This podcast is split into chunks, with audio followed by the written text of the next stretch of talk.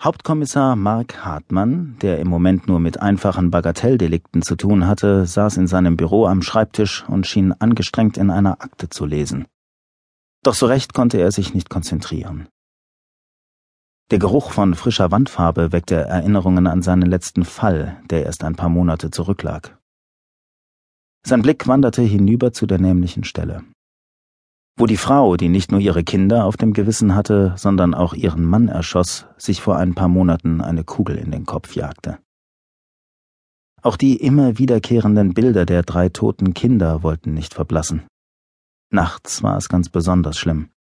Er wachte schweißgebadet auf und irrte dann ziellos im Haus umher. Zwar hatte ihm sein Chef, Dr. Vogel, nahegelegt, psychologische Hilfe in Anspruch zu nehmen, doch auch hier konnte Hartmann noch keine Besserung feststellen, so dass er es erst einmal dabei beließ.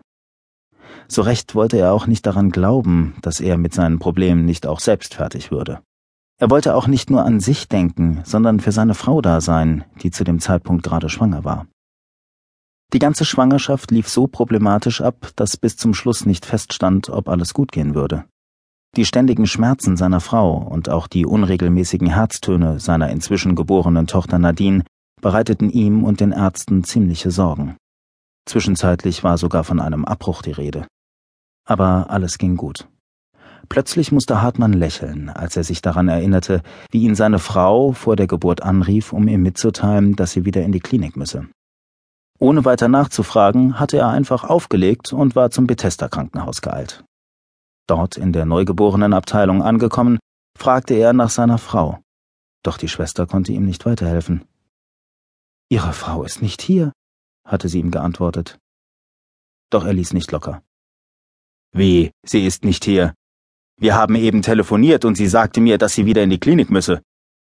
Doch die Krankenschwester schüttelte nur den Kopf. Es tut mir leid, ich kann Ihnen nicht sagen, wo Ihre Frau ist. Hier jedenfalls nicht.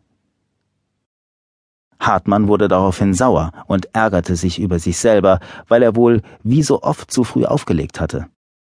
Eilig suchte er nach seinem Handy und rief seine Frau an. Nach dem zweiten Läuten meldete sie sich. Wo bist du? fragte er immer noch völlig aufgelöst.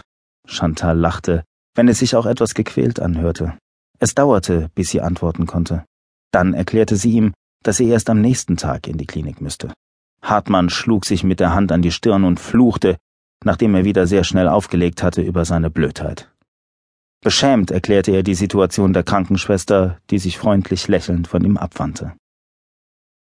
Hartmann sah auf die Uhr, die an der frisch gestrichenen Wand in seinem Büro hing.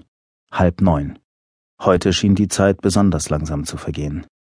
Er nahm einen Schluck von dem kalt gewordenen Kaffee. Das Fenster stand offen. Der Sommer neigte sich nun endgültig dem Ende zu.